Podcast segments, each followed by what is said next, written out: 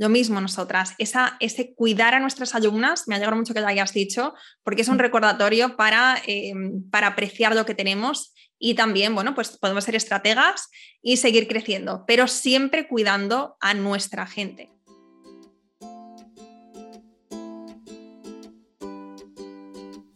Hola, soy Laura Orzaiz y me encanta hablar de marketing, redes sociales, mindset y todo lo que hay detrás del fascinante mundo del emprendimiento. Me defino como una friki de los negocios, introvertida confesa y amante del buen café.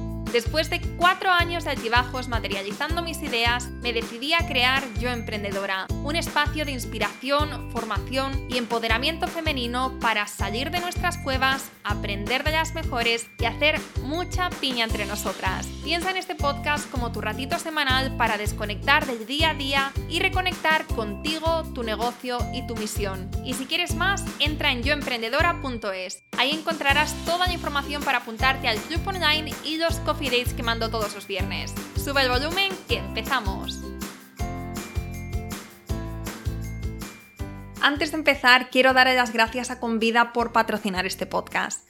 Convida es empresa líder en kombucha en España y a la cabeza están dos pedazos jóvenes emprendedoras que no solo han sido capaces de traer a nuestros hogares esta bebida rica en probióticos con numerosos beneficios para nuestra salud y que además, si lo habéis probado sabéis que está deliciosa, sino que además son un claro ejemplo de trabajo duro y superación personal.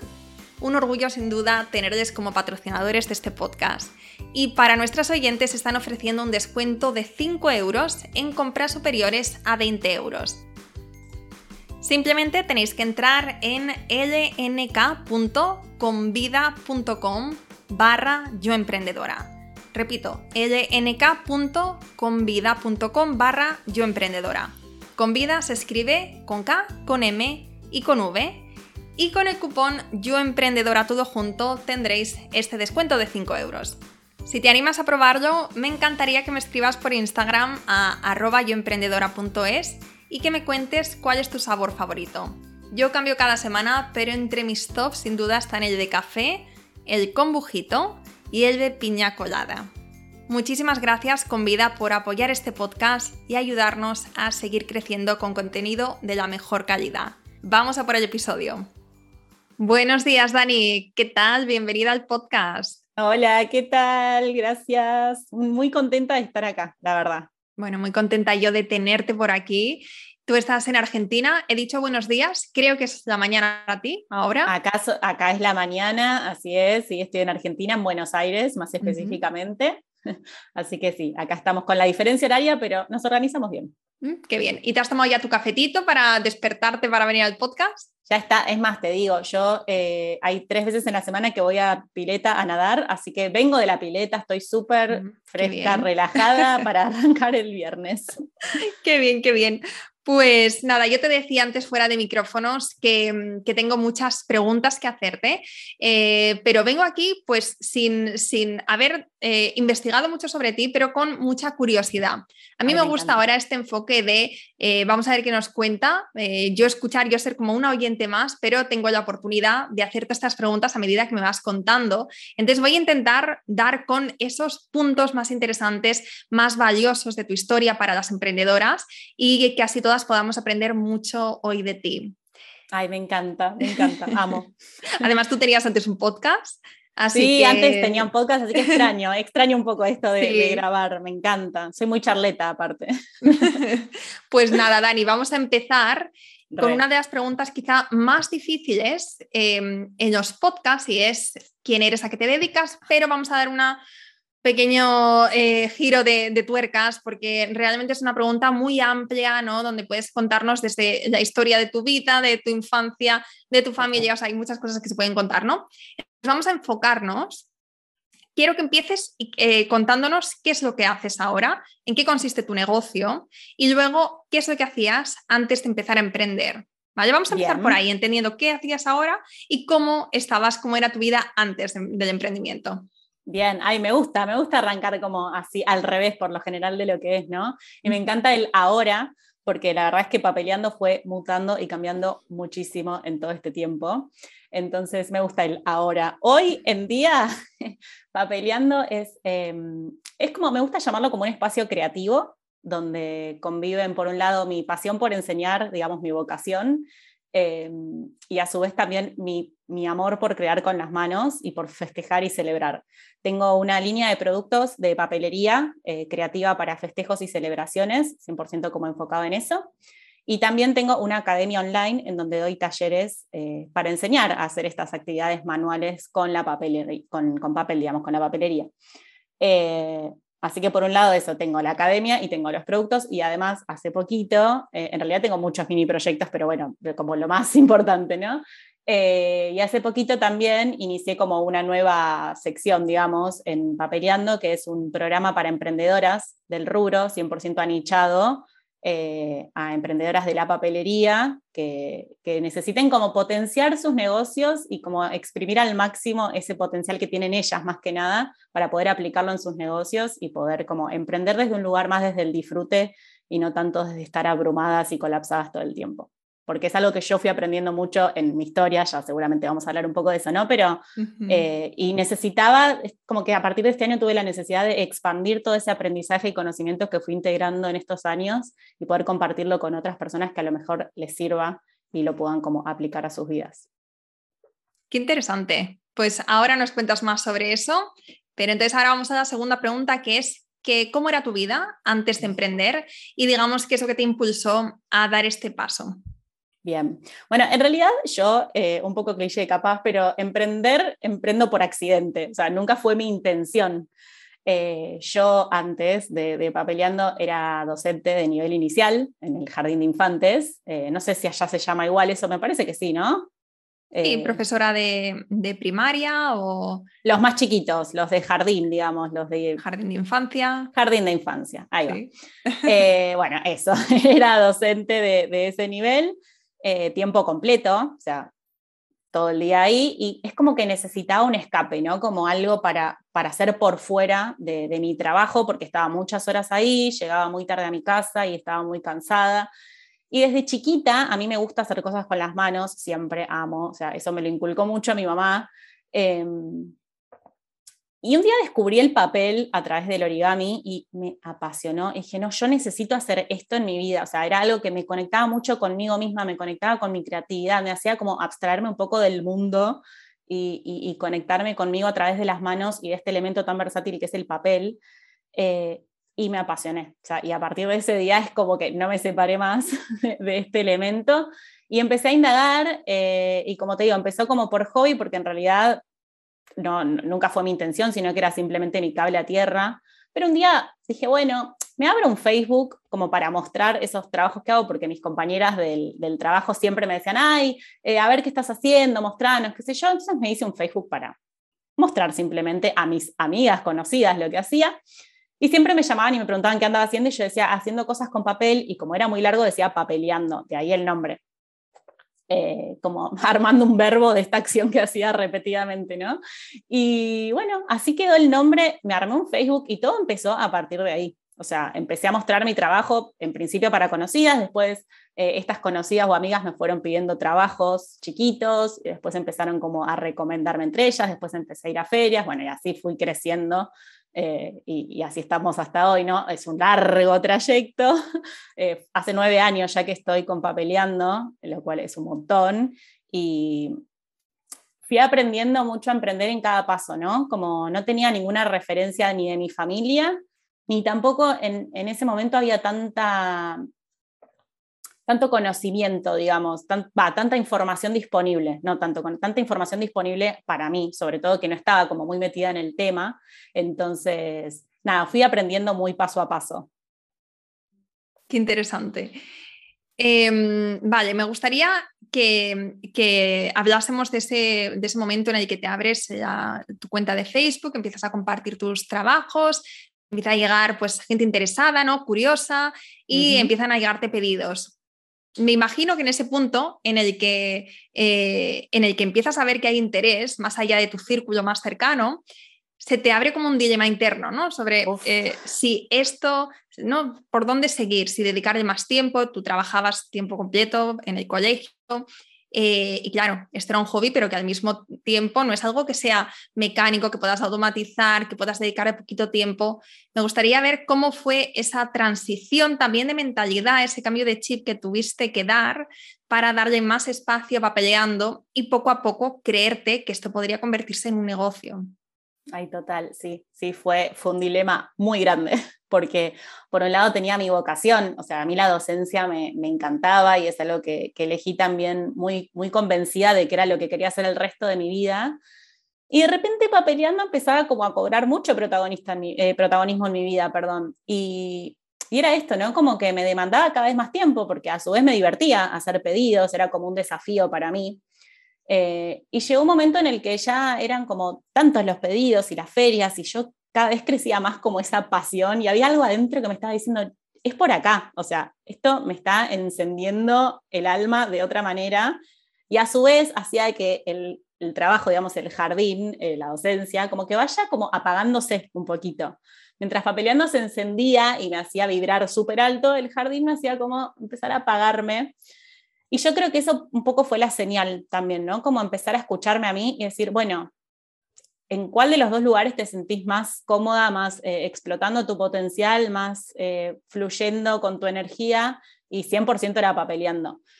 Pero eh, yo soy una persona muy estructurada y me costó muchísimo tomar la decisión. De hecho, lo hice muy despacito. en principio, cuando a medida que iba creciendo en pedidos y demás, em, yo ya sentía cada vez que tenía menos tiempo, imagínate que yo trabajaba todo el día afuera, llegaba a mi casa a las 6, 7 de la tarde, me ponía a hacer los pedidos a esa hora, o sea, descansar, ni hablemos. Eh, los fines de semana no existían, si había ferias era full 24/7 estar trabajando y era un momento en el que yo dije, che, yo no puedo seguir viviendo así. O sea, realmente tengo que tomar una decisión. Entonces, lo que decidí en principio fue eh, dejar un turno del colegio, eh, como para hacer un turno papeleando, un turno el, el, jardín, y dije, bueno, yo creo que así voy a tener más tiempo y voy a poder eh, aprovechar al máximo las dos partes ¿no? y disfrutar un poco más de cada una. Pero fue peor, porque obviamente al tener más tiempo, más tiempo le dedicaba papeleando, más crecía más trabajo y era como, ok, me alcanza menos el tiempo.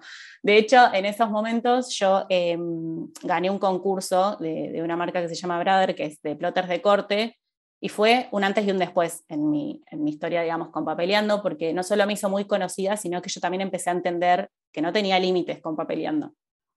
Que real, o sea, el límite lo ponía yo. Era, Puedes hacer lo que quieras, o sea, puedes desde ganar un concurso hasta hacer talleres, hasta hacer tu línea de productos, lo que quieras. O sea, vos tenés como el poder de ver hasta dónde querés llegar con esto. Y, cuando entendí eso, que fue gracias eh, realmente a ganar este concurso, empecé ya a no ver el dedicarme a papeleando como un sueño inalcanzable, sino como, bueno, quizás lo puedo hacer. O sea, si, si realmente es mi deseo y quiero hacerlo, puedo hacerlo. Eh, así que, bueno, como te digo, dejé el turno, empecé a dar talleres presenciales en, el local de esta marca, me ofrecieron como esto y yo ahí empecé como a decir, mira cómo conecto la enseñanza que me gusta como con mi pasión de crear con las manos. Y me encantó y, amé, o sea, realmente fue, fue una época hermosa esa de dar talleres presenciales hasta que, bueno, lo mismo, ¿no? Como que ya me encontraba en esto de no poder más con el tiempo, no, no, no encontraba lugar para mi vida personal y ahí fue cuando dije, bueno, o dejo el trabajo o dejo papeleando. Las dos cosas no pueden existir juntas porque no puedo más. O sea, realmente llegaba muy estresada, sobre todo a fin de año. Eh, Navidad es una, es una fecha muy importante papeleando y generalmente llego como colapsada, entonces eh, fue como tener que tomar una decisión. Y a mí me, me frenaba mucho lo económico, claramente, ¿no? Porque en, el trabajo en relación de dependencia vos tenés tu sueldo a fin de mes y, contás con eso para pagar el alquiler, para, bueno, subsistir, ¿no? Eh, y siempre es como lo mismo. Entonces, yo no sabía cuánto iba a ganar con papeleando. Si bien ya a esa altura papeleando generaba mayores ingresos que el, trabajo, pero no sabía, ¿viste, cuánto se iba a sostener eso? Bueno, es la incertidumbre de todo emprendedor, creo. Eh, pero aún así dije, bueno, ¿qué es lo peor que puede pasar? Que me vaya mal con papeleando, bueno, puedo volver al jardín porque mi título lo tengo, o sea, como que me puse a pensar en ese, desde ese lugar, ¿no? Como que es lo peor que puede pasar, es esto, bueno, si pasa esto, tengo esta solución, me arriesgo y dejé eh, los dos turnos en el 2019. sí, 2010, el 2019 fue el primer año, digamos, que 2018 renuncié, 2019 fue el primer año que trabajé, digamos, full completo peleando. Bueno, después vino la pandemia, que es tema aparte, ¿no? Pero, pero bueno, eso es un poco la historia de lo que era antes de emprender y cómo llegué un poco hasta hoy. ¿Y eh, qué decía tu entorno? tu familia, tus amigos, la gente que estaba viendo lo que habías creado, que cada vez iba mejor, ¿te apoyaban? ¿Te apoyaban a dar este cambio de vida? ¿O te decían, cuidado, no te estrelles, eh, no te precipites? ¿Cuáles eran los consejos que te daban? Eh, la verdad es que soy muy afortunada porque tuve mucho apoyo y yo creo que sin el apoyo de, mi familia y de, mi pareja, que en ese momento y sigue siendo hoy la misma, ¿no? Em, o sea, sin, el apoyo de mi círculo cercano, no, no sé si hubiese tenido la valentía, quizás sí, ¿no? Pero digo, como me hubiese costado un poquito más a lo mejor. Eh, pero sí, desde un primer momento ellos siempre confiaron en, en lo que yo hacía, primero porque saben cómo soy, saben que soy una persona que si me propongo algo lo voy a conseguir. Eh, soy muy testaruda en ese sentido, muy taurina. Em, y, y, bueno, como que me veían también muy apasionada por lo que hacía y obviamente estaba como el miedo de lo económico. Yo en ese momento también me había ido a vivir sola, entonces estaba como que tenía que eh, sostener yo mis, mis gastos perdón, fijos y era un alquiler y demás, pero siempre con la confianza de que lo iba a poder hacer y que en el peor de los casos era eso, tener que buscar la solución para ver cómo lo hacía. Pero sí, conté con el apoyo de ellos, la verdad que fue muy importante en, este paso que di. Esto de pensar en, en, la peor situación, el peor de los casos, cuando no nos atrevemos o estamos viendo cómo, cómo seguir ¿no? con nuestro emprendimiento, es un buen ejercicio porque hay veces que cuando no tenemos claridad de eh, qué sería la peor situación si esto no funciona o si no nos va tan bien como nos esperamos, qué pasaría.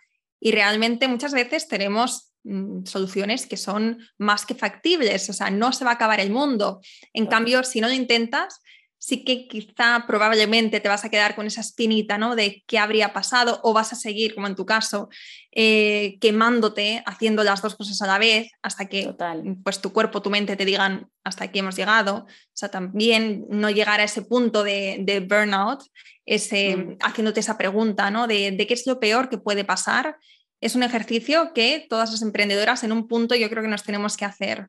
Sí, sí, de hecho yo creo que eso hizo que le saque un poco el drama, ¿no? Y como esto de maximizar tanto la situación, como, bueno, vas a dejar el trabajo de tu vida por esto. Y era como, bueno, sí, pero tampoco es tanto, o sea, no es tan grave, ¿no? Como que a lo sumo, si me va mal, bueno, primero me arriesgué, o sea, bien por mí que, que no me quedé con la duda, y segundo, voy a encontrar la solución de la manera que sea. Ya.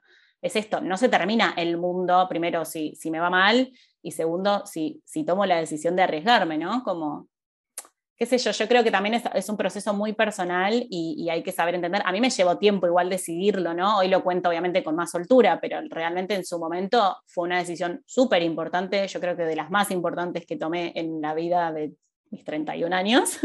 Em, pero bueno, hoy en día, con, con mirándolo, ¿no? Tiempo adelante, eh, fue de las mejores decisiones que tomé también, la más arriesgada, pero la mejor que tomé.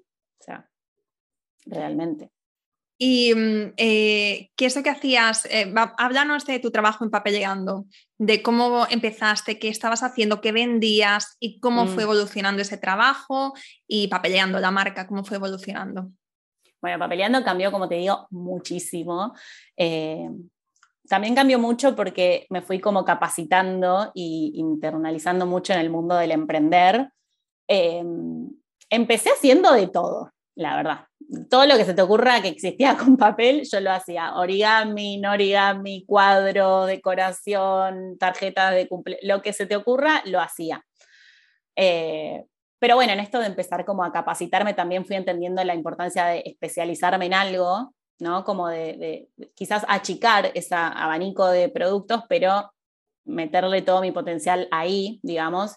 Y la verdad es que cuando me puse a pensar qué era lo que a mí más me gustaba de todo lo que hacía, eh, no lo dudé y eran los festejos, porque soy una persona que amo eh, celebrar todo, de todo te hago un mini festejito, una mini celebración, amo cumplir años, amo decorar los cumpleaños de toda mi familia, eh, de hecho de ahí un poco surge también papeleando. Em, entonces me quedé con todo lo que es celebración y cumpleaños y cuando hice mi tienda online, que también fue uno de los momentos como más eh, bisagra de papeleando, porque me ayudó mucho como a organizar el tema de los pedidos, eh, que fue justo cuando dejé por completo el trabajo. Em, ahí se me hizo mucho más fácil como especificarme por ahí en algo, en, en una sola partecita, digamos, de todo mi rubro, que fue la de los festejos, porque podía cargar los productos mucho más específicos y, no tenía 100 millones de productos que cargar. Bueno, por una cuestión de logística también fue mucho más práctico, ¿no? Eh, pero esa decisión de enfocarme 100% en los festejos me ayudó muchísimo hasta para dejarme más tiempo también para crear otras cosas. Eh, como te decía, yo antes daba talleres presenciales, pero bueno, cuando fue la pandemia, obviamente lo presencial no, no, no pudo continuar. Y ahí surgió la academia online. En esto de ¿Qué es lo peor que podría pasar? Bueno, lo peor que podía haber pasado y nunca me había imaginado era que pandemia mundial el año después de haber dejado mi trabajo en relación de dependencia. O sea, ni bien me estaba acostumbrando, empezando a acostumbrar a emprender, eh, digamos, full, full papeleando, vino la pandemia y fue reestructurar todo de nuevo. O sea, a mí me costó mucho igual cuando dejé el jardín acostumbrarme a estar todo el día en mi casa, a organizar las tareas, como a estructurar un poco mi negocio.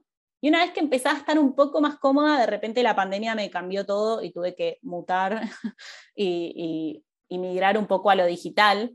Y fue una decisión también súper importante porque yo veía papeleando imposible de digitalizar, porque es algo manual. Digo, ¿cómo voy a llevar mi negocio manual a algo digital. Em, y aún así se, dije, bueno, voy a hacer estos talleres, los voy a grabar, las herramientas las tengo, tenía un trípode, tenía una cámara, tenía mi celular, digo, lo grabo. Y que sea en esto, ¿no? Como muy arriesgada también, como, bueno, no sé cómo saldrá, lo grabo. Me puse a investigar plataformas donde cargarlo porque no tenía ni idea. Y cargué el primer taller y fue un éxito total, que fue el de cumpleaños, el de decoración de cumpleaños, justamente con esto de festejar en casa. Había mucha gente que por ahí le quería dar una sorpresa a la persona con la que estaba conviviendo o mandársela a un familiar. Y yo les enseñaba cómo hacer la decoración de, un cumpleaños con sus manos y papeles. Eh, así que fue un éxito ese taller y después empecé a grabar más. Y bueno, hoy en día tengo la academia de, de talleres online y la línea de productos de festejos solamente. Qué bueno, qué, qué buen giro este de mm, talleres, bueno, de tienda, talleres, escuela online. Em, en eso compartimos también trayectoria, porque nosotras mm. también, bueno, yo, yo emprendedora, empecé con eventos, eh, bueno, eh, quedadas, después eventos presenciales y después vino el club. Con la pandemia, aunque venía, eh, veníamos preparándolo antes de la pandemia, entonces tuvimos suerte porque con la ah. pandemia hubo lanzamiento y bueno, fue pues un buen momento, digamos, para, para lanzar. Em, pero me gustaría que hablásemos de, esta parte del taller. Eh, cuéntanos primero qué es lo que ofreces. Bueno, ¿qué empezaste ofreciendo en, tu escuela y qué es lo que ofreces ahora? Bien, bueno, como te digo, empecé eh, ofreciendo eso, ¿no? Como el taller de cumpleaños, que era como lo básico. Y después me empecé a decir, bueno, quizás no me tengo que quedar solo con cumpleaños en lo que es talleres online, porque empecé a entender cuál era mi propósito con esos talleres. Y mi propósito con los talleres es inspirar y contagiar a cada vez más personas que hagan cosas con sus manos, que se puedan conectar con, esta actividad creativa que, te hace abstraer un poco de tu vida, digamos, de tu mundo, y te hace como por lo menos pasar un ratito con vos misma eh, a través de este elemento que es el papel, ¿no? Siempre mis talleres son de papelería.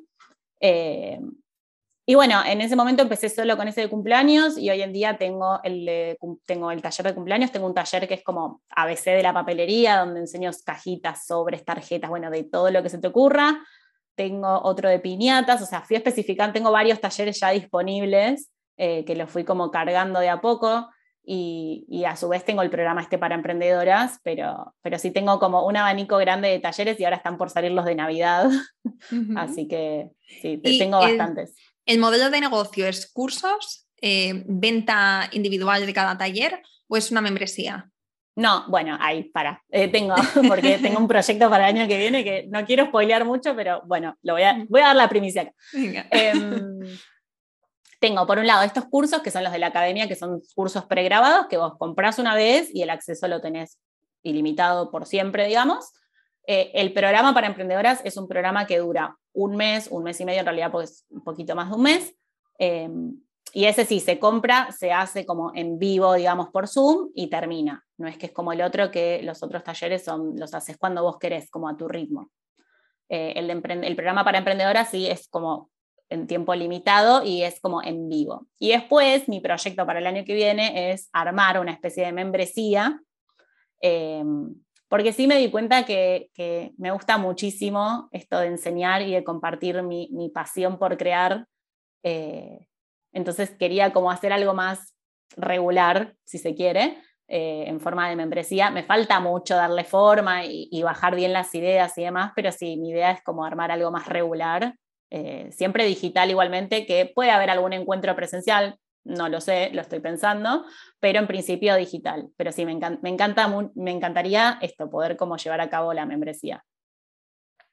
Tiene mucho sentido en tu caso. Sí que sería una progresión natural de tu negocio.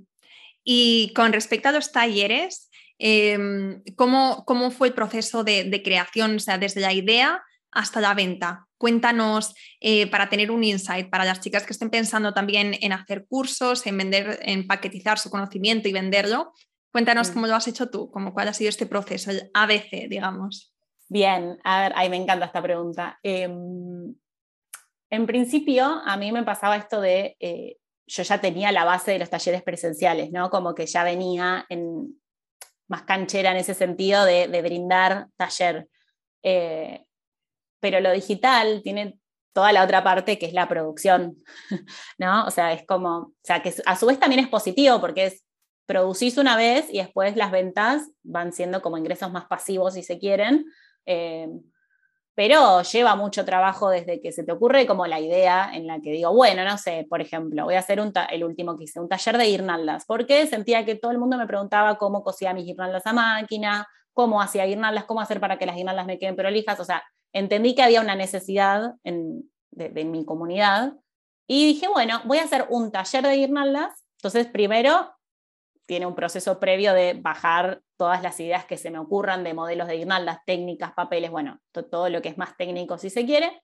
Y después es como una especie de estructurar ese contenido, darle como estructura. Yo siempre sumo como, bueno, la presentación, la introducción a los materiales que vamos a usar, el contenido en sí, un cierre, una especie de clase más inspiracional. Eh, y bueno, una vez que estructuro todo eso, paso a la parte de producción. Yo los grabo yo, mis talleres, acá en, mi estudio, en mi casa, lo tengo. Y, y bueno, es, esa semana es full, por lo general tardo una semana más o menos en grabarlo, esa semana es full grabación, después viene lo que es edición, que encima para mi grabación yo tengo que tener todos los pasos adelantados de las cosas, digamos, o sea, porque no me puedo poner a cortar las 28.000 figuras, digamos, en el momento, sino como que tengo que producir todos los pasos adelantados de cada producto que voy a enseñar a hacer, y después, bueno, viene lo que es edición, y después toda la estrategia del lanzamiento, ¿no? Eh, y el lanzamiento en sí. Y después volver a regularmente sostener esas ventas también. Porque son talleres que están regularmente a la venta. Claro, o sea, está en Evergreen. Claro. Con la grabación, eh, ¿Qué cámara, nos podrías contar qué, herramientas, si las tienes a mano, si te acuerdas, qué, cámara usas, qué micro usas y si tienes, pues si usas un aro de estos de luz o cuáles son como tus esenciales para grabar? Mira, la verdad es que me fui también como capacitando mucho, en, obviamente nada que ver el primer taller, que igual lo amamos, pero nada que ver el primer taller con este último. Eh, sí me cambié el celular y, hoy en día la verdad es que mi celular graba mejor que mi cámara. Yo tengo una cámara reflex que me saqué porque me gusta mucho sacar fotos, me compré, perdón, porque me gusta sacar muchas fotos. Eh, de hecho, me la compré en España. Em, y em, bueno, este último taller lo grabé con las dos cámaras. Hice como unos planos con mi cámara, la reflex, que igualmente graba bien, pero no graba igual que el celular. Y la cámara principal con el celular o sea, y lo hice como a dos cámaras, fue más lío la edición, pero la verdad es que el resultado es buenísimo, porque lo que no toma una lo toma la otra, quizás puedes irme echando planos, se hace como más dinámico. Em, y después sí tengo un micrófono corbatero, que creo que es la marca Boya, que es uno de los mejores por lo que estuve averiguando. Em, y trípodes, me, te, vas a reír, pero los trípodes me los fui como armando yo. Soy, tengo un, fetiche con los trípodes, me gusta que sea tal como quiero, entonces como me fui armando mis trípodes, me compré un pie de micrófono, me acuerdo porque cuando empecé los, eh, los trípodes cenitales son mucho más caros, digamos, que los comunes, y yo necesitaba que sea cenital la toma por, mi, por lo manual, digamos. Eh, entonces agarré un pie de micrófono y le puse otras partes de otros trípodes. Bueno, me construí un trípode que lo amo, y es el que uso para grabar, así que tengo como varios trípodes, pero ese es como mi favorito y es el que uso. Y eso, en realidad. O sea, trípode. Sencillo. Cámaras y el micrófono. muy eh, Pues bueno, cositas muy específicas de lo mío, pero digo, como materiales en sí, eso, y después la computadora para editar. y, em, y luego lo subes a un hosting de vídeos. Y después, bueno, yo tengo una plataforma que, que me invitaron como a ser parte de su equipo de, creadores de contenido, em, en el que yo cargo mis videos, es como una funcionan como academias online que se llama Wisbu. Eh, y la verdad es que estoy súper contenta porque se cargan súper rápido los videos, para la interfaz como para los alumnos es súper práctica, digamos, y, como que se pueden alojar todos los cursos que van haciendo dentro de su usuario. Em, está bueno.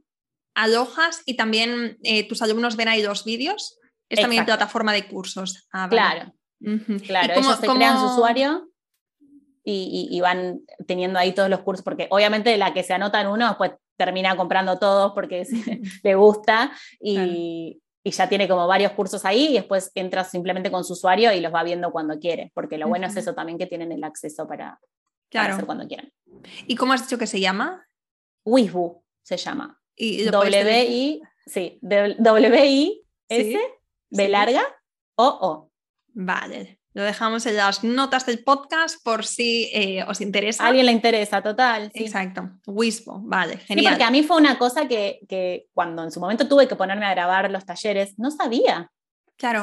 No sabía, en realidad yo antes estaba en otra plataforma, después tuve una reunión con ellos y amé esta, eh, esta opción de Wisbu, entonces me, me migré todos los talleres ahí eh, pero claro, yo no conocía dónde alojarlos, no, quería subirlos, por ejemplo, a YouTube porque se lo van a poder descargar o se puede viralizar y demás, entonces no quería, entonces tenía que ser un lugar en el que no se puedan descargar los videos para que no se viralice el contenido, eh, o sea, que sea seguro para mí, pero que también sea seguro para los alumnos y que lo puedan ver las veces que quieran. O sea, fue como difícil encontrar ese dato, pero bueno, hoy en día ya hay más como oferta también de este tipo de plataformas, pero bueno, está bueno tener una recomendada igual. Sí.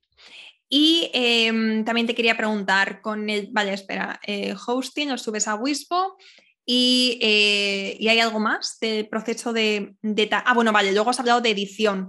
claro, qué programa editas? Primero edición. Eh, en su, yo soy una persona muy autodidacta, también cabe aclarar, ¿no?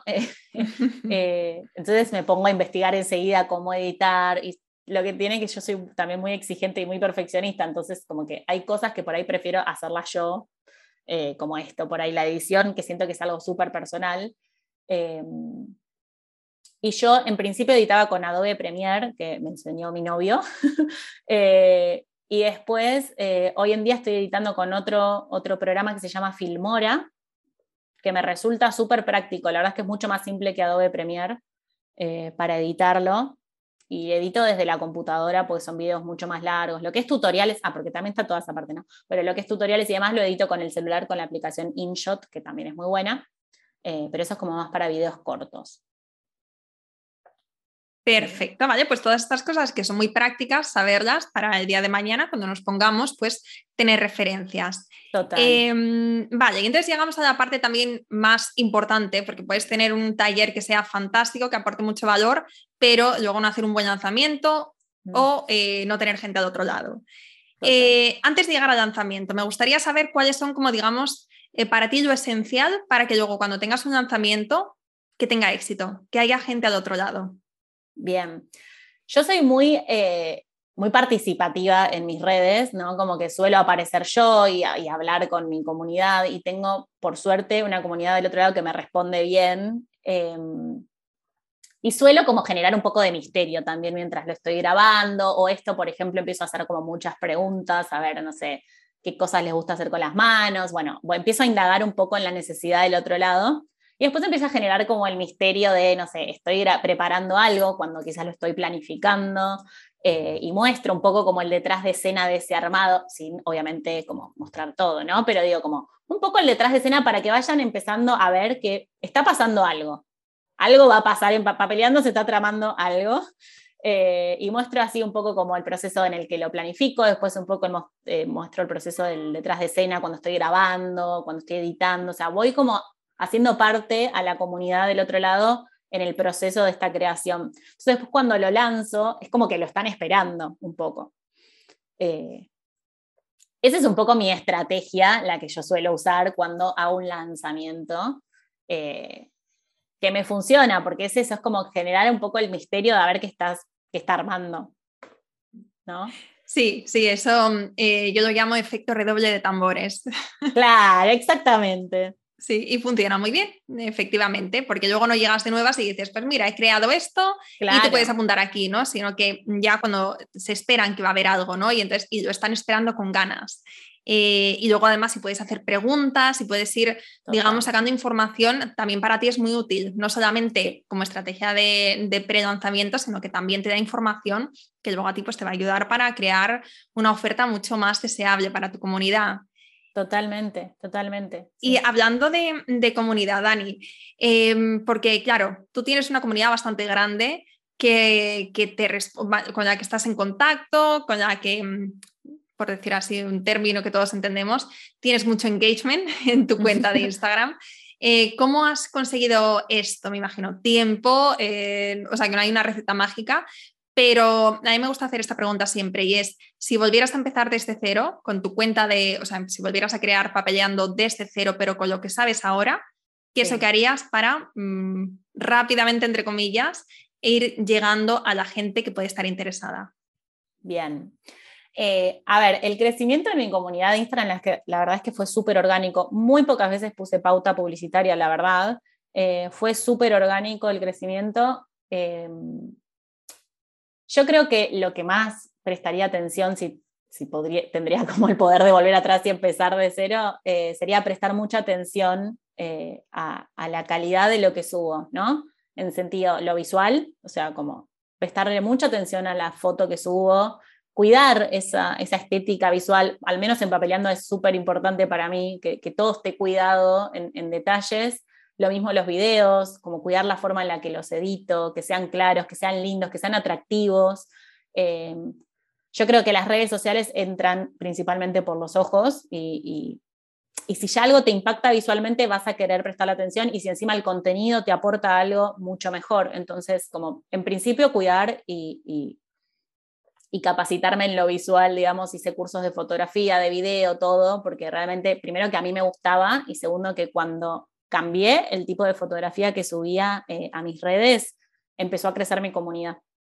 Eh, yo es algo que siempre cuento en mi programa para emprendedoras, que, que, realmente el día que hice después de esos talleres de fotografía, empezó a crecer la comunidad cuando cambié las fotos. O sea, es tremendo. Cuando me empecé a jugar un poco más con, con, no solo mostrar el producto y venderlo, sino como sumarle algún prop, algún detalle, empezar a hacer más videitos, más tutoriales, aportarles otro tipo de contenido a la comunidad, empezó a crecer. Empezaron a compartir mis, mis fotos, todo el mundo me escribía, qué lindas las fotos que saca, y tampoco eran, o sea, no es que era una foto alucinante, ¿no? Pero digo, la gente se dio cuenta también de ese cambio y empezó como a notarlo y a compartirlo. Y después algo que a mí me ayudó mucho a crecer, eh, hubo un tiempo en el que hacía eh, una sección en mi cuenta que se llamaba Viernes de Confetti, que eh, lo que hacía era compartir por historias un fondo de pantalla de ni, ni me acuerdo cómo surgió, pero fue algo que explotó lo que la gente compartía ese confeti, yo les, o sea, eh, la dinámica era sacarle captura, ponerlo de fondo de pantalla o usarlo para tus historias de fondo y arrobame. Y me empezó a ayudar un montón en el crecimiento de la comunidad esos viernes de confeti. Em, pero yo creo que es eso, ¿no? Es como ir buscando y entendiendo también las, las, como las estrategias, digamos, para usar con tu comunidad. En su momento a mí eso me funcionó, quizás hoy no me funcionaría tanto porque ya está, porque como que ya se cumplió un ciclo, Eh, pero en ese momento era como importante la captura de pantalla y buscar el fondito y ponerle lindo y qué sé yo, y en su momento me resirvió. Hoy quizás en día son otras cosas, pero mm, también el estar por ahí en otras plataformas y complementar un poco el contenido hace que se traccione mucha, mucha comunidad de un lado al otro. Eh, a mí Pinterest es una red que me, me tracciona mucha eh, comunidad, em, porque siento que es un lugar en donde se busca inspiración para crear. Entonces, cuando la gente me encuentra por ahí, suele ir a ver qué más hay en Instagram, por ejemplo. Em, y eso, no depositar todo quizás en la misma red, ¿no? Como te quiero preguntar por esto. El dicho de los huevos en, muchos huevos en una canasta, no, ¿no? Como ir acomodándolos y repartiéndolos en diferentes. Eh, de hecho, ahora, en la actualidad, me estoy tomando como desafío estar en YouTube y habría, mi canal de YouTube lo abrí hace un montón, pero nunca subí nada, no, no, la verdad es que no tenía el tiempo como para dedicarme a eso. Pero este año me empezó a picar el bichito y digo, necesito consumir yo también otro tipo de contenido, un contenido un poco más real en tiempos, digamos, ¿no? Porque en Instagram todo tiene que caber en un minuto. O sea, tiene que, el tutorial te tiene que durar un minuto como mucho, porque la gente si no se aburre y ya está. Entonces, como que dije, bueno, en YouTube quizás puedo hacer tutoriales más largos, más en tiempo real, o mostrar un poco más el detrás de escena. Sí me estoy tomando en serio esto de mostrar contenido diferente quizás en YouTube. Hace poquito subí un blog de una semana con Pape, entonces les mostré toda mi semana y tuve una respuesta hermosa de mucha gente que me seguía en Instagram, me escribió después por Instagram, o sea, no me dejó tanto el comentario en YouTube, pero me escribió por Instagram y me dijo, amé ese blog, me encantó ver un poco como lo que hay detrás de tu semana, por ejemplo, de trabajo. Em, así que yo creo que un poco esto, ¿no? Como buscarle la vuelta y entender dónde está tu cliente y tu público y, y como dedicarte a captar esa atención para poder después como transformarlo a tu favor, ¿no?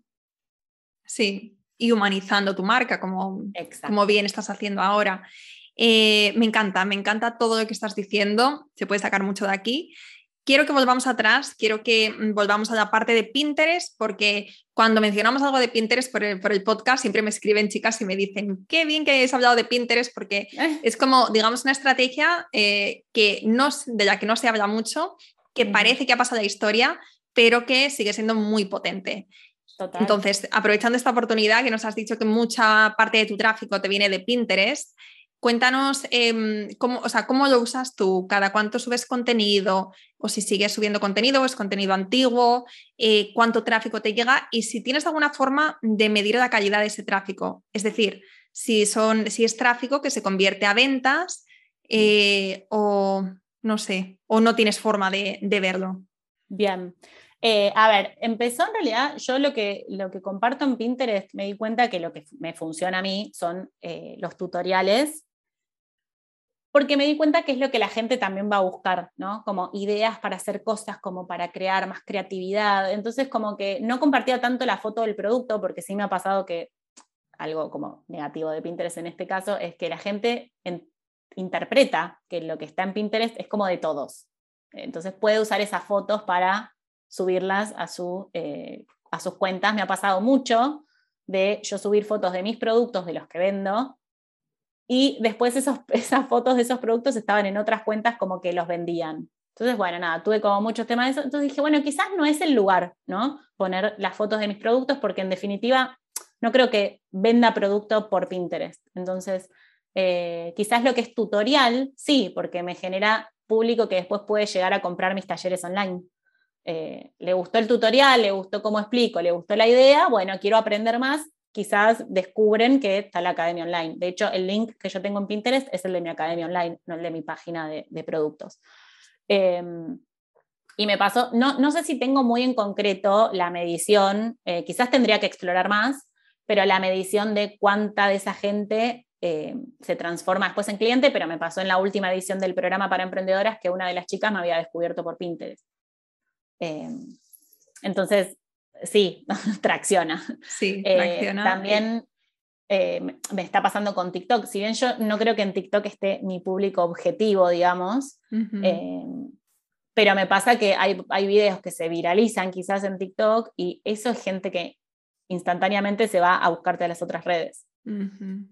Pero en TikTok yo no es que hago algo específico, sino que replico lo que está en, Instagram, porque no le quiero dedicar mi energía ahí, sí a YouTube, por ejemplo, que en YouTube sí sé que está mi público. Reutilizas tu contenido, lo pones en, Pinterest, entonces ya es algo que tengas creado, ¿por qué no? Y, sí, hay gente que le funciona muy bien, hay em, emprendedoras que han pasado por aquí y que Pinterest eh, es, vamos, eh, la plataforma donde más ventas tienen, donde mejores conversiones tienen. Sí, eh, yo es algo que todavía no entiendo y me da bastante pereza, pero soy un poco así. Eh, me resisto a veces al cambio, a ciertos tipos de cambio, mm. pero, pero bueno, al final todo llega. Seamos bueno, a mí me pasaba eso con TikTok. Yo era como que yo decía, yo no me voy a poner a bailar, yo no me voy a poner a cantar ni a tipo ni a hacer la voz duplicada de un no no hay chance de que haga eso. no me da vergüenza hablar a cámara, yo te puedo hablar despeinada, no tengo problema, pero hacer esas cosas no tiene nada que ver conmigo. Entonces dije, no es un lugar para mí TikTok, evidentemente. Pero después cuando empecé a ver que em, subía un tutorial y como que les re gustaba y de repente me empezaban a seguir un montón de gente en Instagram, digo, bueno, quizás puedo replicar y reutilizar. No voy, a no voy a gastar mi energía en TikTok, pero digo, quizás reutilizar y volver a compartir el tutorial, que es lo mismo, subo tutoriales nada más a TikTok.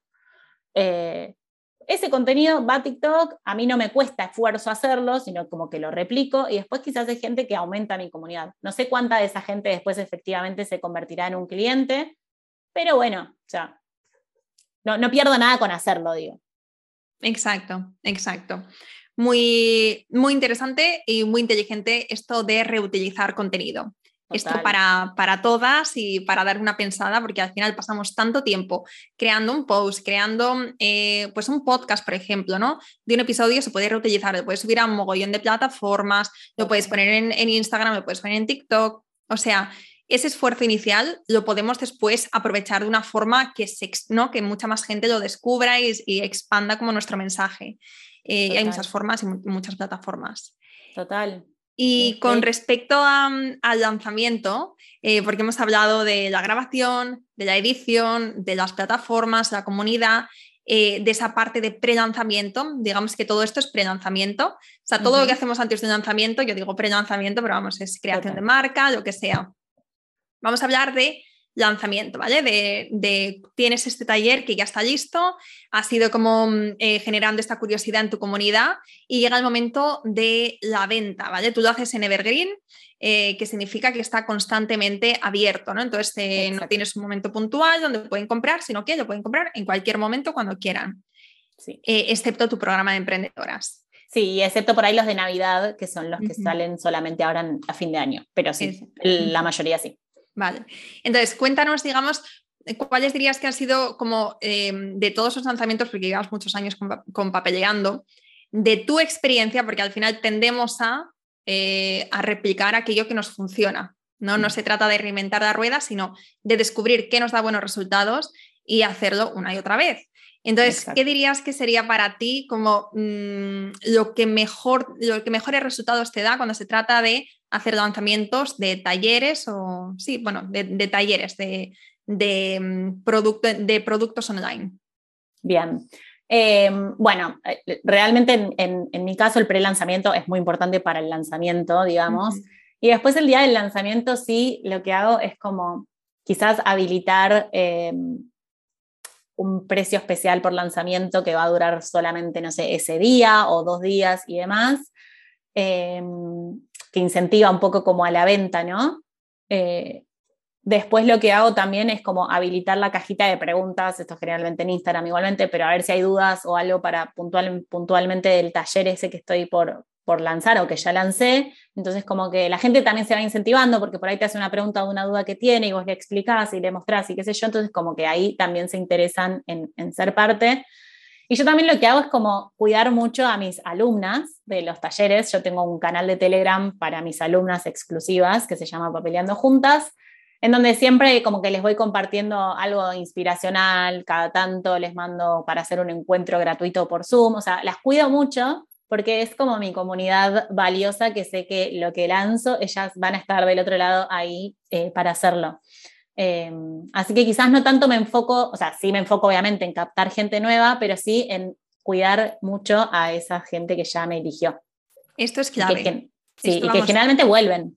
Exacto, exacto. O sea, esto ya lo hemos repetido varias veces por aquí, pero también tendemos a, eh, a olvidarnos y a estar siempre enfocados en quién más, cómo llega más gente, cómo crece, crezco mi comunidad, tengo pocos seguidores, pero pensar que estas personas que te han comprado una vez, si, si sigues sacando cosas que estén alineadas con ellos, que lo necesiten, ¿no? que al final cuando estás en contacto como como yo sé cómo estás tú, eh, pues va a ser así. Entonces es que tenemos ahí nuestros clientes. ¿Qué mejor que, seguir eh, ofreciéndoselo a ellos y después poquito a poco, orgánicamente, seguir creciendo. Y esto lo hacemos nosotras como consumidoras. Cuando piensas en las tiendas donde compras, eh, por ejemplo, si vas a Zara, no vas a Zara una vez eh, cuando vas de compras, no vas a Zara solamente para comprar el pantalón y luego ya te olvidas de Zara. La próxima vez que saca algo que te gusta, que tiene una colección interesante, que necesitas algo más, pues otra vez vas a Zara, ¿no? Porque has tenido un buen servicio, el producto, la calidad, lo que sea. Lo mismo nosotras, esa, ese cuidar a nuestras alumnas, me alegro mucho que lo hayas dicho, porque es un recordatorio para, em, para apreciar lo que tenemos y también, bueno, pues podemos ser estrategas y seguir creciendo, pero siempre cuidando a nuestra gente, que son los que, nos han los los que han confiado en nosotros desde el principio. Totalmente, totalmente. Sí, eso para mí es clave. De hecho, siempre a ellas también les ofrezco como un descuento especial, o sea, las cuido, las, las mimo, porque ellas también me lo devuelven como en, desde su lado, ¿no? También como gratitud, siempre están ahí apoyando lo que hago y como eh, realmente se forma una comunidad muy linda, así que eso como es lo más importante en, digamos, para lanzar algo nuevo. Y después es sostenerlo, ¿no? Como aprovechar alguna fecha especial, ya que está todo el tiempo en venta, digamos, alguna fecha especial para ofrecer un descuento extra o buscar algún móvil como para que la gente quiera comprarnos. El día, fue hace poquito acá en Argentina, el Día de la Madre, y ofrecí la opción de que lo puedan como regalar. Entonces, como me pareció un regalo súper original. Eh, y bueno, como agarrar esas, esas fechas especiales, esos como incentivos para poder vender desde ese lugar. O mismo yo con los tutoriales. Yo a través de los tutoriales vendo mucho los talleres. Qué bueno. Sí, porque esto es lo que decías tú antes de dar una segunda vida a, ese curso, ese taller que ya has creado, que está ahí. No sé si te pasa, pero eh, he hablado con muchas emprendedoras por el podcast em, y, muchas de ellas coinciden en que cuando tienen lanzamientos o cuando hacen promociones o cuando sacan algo por primera vez, eh, hay un pico de ventas brutal, pero después, digamos, se estabiliza o incluso decae. Decae de una manera en la que puedes incluso pensar que ya no hay interés, que, que ya está. Como que se estanca. Exacto. Un poco. Sí. Mm. Entonces, en tu caso nos estás diciendo que para reavivar, sí, reavivar eh, ese fuego de, de, las ventas, lo que haces es promociones o incluso podemos hacer bonos, ¿no? Y aprovechar y hacer como mini lanzamientos. Una promo. O promo. Esta, esta, plataforma que yo tengo da la posibilidad de hacer packs de cursos, por ejemplo. Entonces, yo armé un pack de festejos, que está el de cumpleaños feliz y el de las piñatas, por ejemplo. Entonces, como llévate estos dos talleres y te ahorras un 30% off en el total. O sea, esas cosas motivan a querer comprar o cuotas sin... En Argentina tenemos mucha inflación, entonces la cuota sin interés es algo muy valioso. Em, y ofrecer cuotas sin interés, como tratar de buscar el beneficio para quien está del otro lado pueda como acceder sin tanta duda, ¿no? Como facilitarle un poco el proceso de decisión. Clarísimo. Vale, pues ya solamente tengo una pregunta para ti y es, em, durante estos años que nos has dicho que llevas, lo he apuntado antes, ¿cuántos años con Papeleando? Nueve, años. Nueve años con Papeleando, que se dice pronto. Durante estos nueve años emprendiendo, ¿cuáles dirías que han sido tus mayores dificultades y cómo lo has superado o qué aprendizajes te llevas de estos? Bien, amo. Eh, aparte, casualmente, mis mayores retos, ponerle en, el emprender, fueron mis mayores aprendizajes. Eh, realmente tuve muchos. Eh, fue un camino en el que, como te digo, me fui aprendiendo mucho en el paso a paso. Pero si te tengo así como que hacer un puntilleo, digamos, en principio, aprender a gestionar mi tiempo fue un gran desafío y fue un gran reto y fue un gran aprendizaje. Eh, que te diría que recién el año pasado pude terminar de afianzar. Eh, yo siempre fui una persona muy organizada hasta que empecé a emprender y ahí dije, no, ok, no soy organizada para nada, tengo que empezar a gestionar mi tiempo de otra manera. Y con gestionar mi tiempo no me refiero a estar trabajando 24 horas eh, todos los días de la semana, sino que yo al menos soy una persona que fomento eh, el, que, el hecho de que emprender no quiere decir que tengas que dejar tu vida a un lado, sino que todo lo contrario, y acá viene también otro reto muy grande, que fue aprender a darle lugar a mi vida personal y a cuidarme. Eh, yo hoy en día eh, creo que me siento feliz de haber podido encontrar un equilibrio entre mi vida personal y mi emprendimiento. Era una persona que estaba 100% enfocada solamente en el emprendimiento y en hacer crecer a Papeleando y todo era por y para Papeleando y me había dejado a un lado a mí, a Daniela, por completo. Eh, y realmente fue un aprendizaje muy grande el que, el que hice, que también fue, el año pasado fue muy difícil para mí y, y a su vez fue el año que más me marcó en, empezar a hacer todos estos cambios, ¿no? Como en realmente empezar a incorporar mi vida a mi rutina y que el emprendimiento acompañe a la vida que yo quiero llevar. Eh, así que ese fue uno de los mayores riesgos. Después también como aprender a soltar un poco el control eh, porque hay cosas que obviamente uno no puede controlar, como por ejemplo el algoritmo que va cambiando, eh, por poner un ejemplo concreto, ¿no? Pero digo, como que hay cosas que uno no puede controlar, obviamente en todo momento, en cada momento de mi vida voy a dar todo lo mejor de mí para que suceda lo mejor, pero hay cosas que no puedo controlar y también entender eso, ¿no? Y de la mano con eso también como entender y aprender mis tiempos, mis procesos, como ser paciente conmigo. Son todas estas cosas que por eso también me surgió la necesidad de armar este programa para emprendedoras, ¿no? Para poder expandir todo esto que siento, que, siento que alguien le puede como aportar. Porque realmente lo viví en carne propia, esto de dejarme a un lado, de querer controlarlo todo, de, compararme todo el tiempo con los demás, em, como porque a fulanita le, le, va tan bien y a mí no, porque, bueno, como todas esas cosas las fui aprendiendo en función de, haberme como castigado un montón también, ¿no? Entonces, como esto de, aprender a no compararme fue fundamental, fundamental en, mi emprender, digamos. Em, y también, y creo que como para ir cerrando, ¿no? Pero a tomar decisiones más conscientes. Aprendí mucho. Eh, siento que ese también fue un gran reto. Decisiones conscientes desde mis deseos, ¿no? Como, bueno, ¿qué quieres? ¿Qué quiere Daniela? Eh, em, eso fue como súper importante porque me llevó como a valorarme y respetarme mucho más también en mi emprender. Y, eso, yo creo que igualmente sí, hoy en día eh, y más como actualmente, eh, mi mayor aprendizaje fue este de, de, poder darme lugar y que mi emprendimiento acompañe mi vida y no mi emprendimiento sea mi vida, digamos. Eh, me puedo imaginar ahora mismo a todas o prácticamente todas las que nos están escuchando eh, como con los ojos bien abiertos diciendo, estás hablando exactamente lo que yo estoy viviendo. Porque mm. creo que al principio el emprendimiento es que en la gran mayoría de los casos, y en parte ese es el motivo por el que eh, pasando de un proyecto a un negocio, es porque nos obsesionamos de tal manera que, nos convertimos, ¿no? que nos fusionamos con, nuestra, con nuestro negocio, con nuestras ideas, y es muy difícil desconectar. Y, está bien estos recordatorios, porque aunque sea una etapa, eh, también hay que tener presente que esto es, si lo estás viviendo ahora está bien, o sea, no pasa nada, pero siempre teniendo presente que el objetivo es poco a poco ir alejándote e ir otra vez redescubriendo quién eres tú, recuperando tu identidad, ¿no? Y por eso es muy interesante em, cuando llega ese momento en el que ya eh, tu negocio ya no depende tanto de ti y te, empiezas a tener espacio personal de decir, jo, pues ahora eh, es que mi deber es ver quién soy más allá de mi proyecto, ¿no? Y qué me gusta hacer y, mm, no sé, es como eh, es un proceso. A mí yo me acuerdo que me, costó muchísimo, sobre todo porque mi novio es emprendedor y él todavía, cuando yo estaba haciendo esta transición, él estaba todavía en, esa, en ese momento de obsesión por los negocios y tal. Claro. Y yo necesitaba separarme, necesitaba espacio. En cambio, eh, él volvía, ¿no? Con, pues mira, he tenido esta idea, mira, no sé qué, no sé cuántos. Y entonces yo eh, empecé a poner límites y la única forma al principio fue de hecho, ponerme borde y decir, mira, no, hasta aquí, o sea, mi jornada ha terminado a las seis, mi cabeza, o sea, mi, cabeza ahora está otras cosas, está en mí, está en, mi nuevo hobby, la cerámica, y en mi deporte, y en mis amigas, y en mi familia, y en la serie que quiero ver, pero hay un momento en el que nos tenemos que separar, nos tenemos que separar y eh, siempre de alguna forma la vamos a llevar dentro, por supuesto, porque es nuestro bebé, pero no puede ser nosotras, o sea, no podemos ser nuestro negocio durante un tiempo ilimitado. Eso tiene que tener me encanta. Una fecha.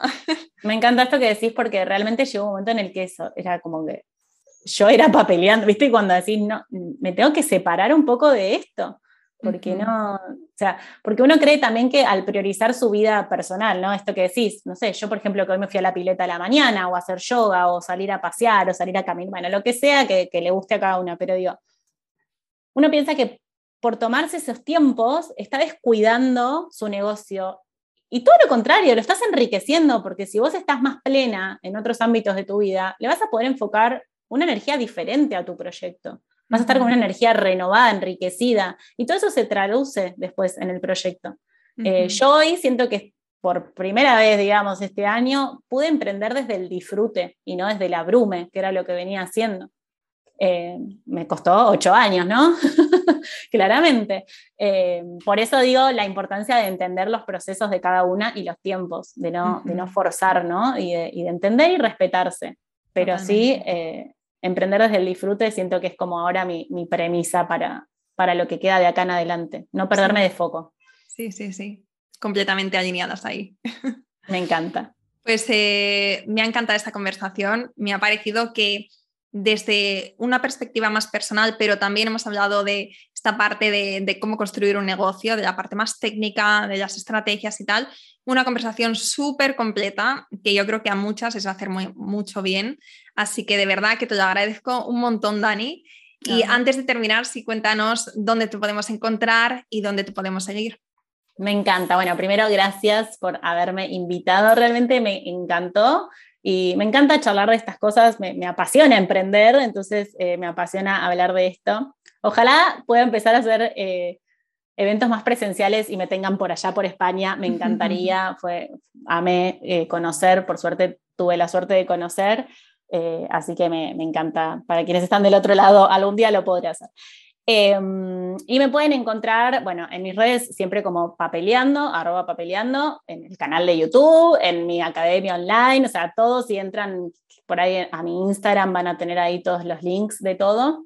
Eh, y también tengo un newsletter en donde comparto mucha inspiración que se llama El Diario de Pape, así que tienen para ver y recorrer papeleando desde donde les guste, desde comprar un producto, desde hacer un taller, desde hacer un tutorial, porque hay ideas por todos lados. Genial, pues mil gracias Dani por este ratito. Gracias a vos. Gracias a todas por quedaros hasta el final. Nos escuchamos la próxima semana. Espero que te haya gustado este episodio y si es así, me encantaría que dejaras una reseña en iTunes, en Evox o en la plataforma que escuches tus podcasts. Esta es la mejor manera que tienes de apoyar el podcast y su continuidad. Muchísimas gracias por quedarte hasta el final y seguimos la próxima semana.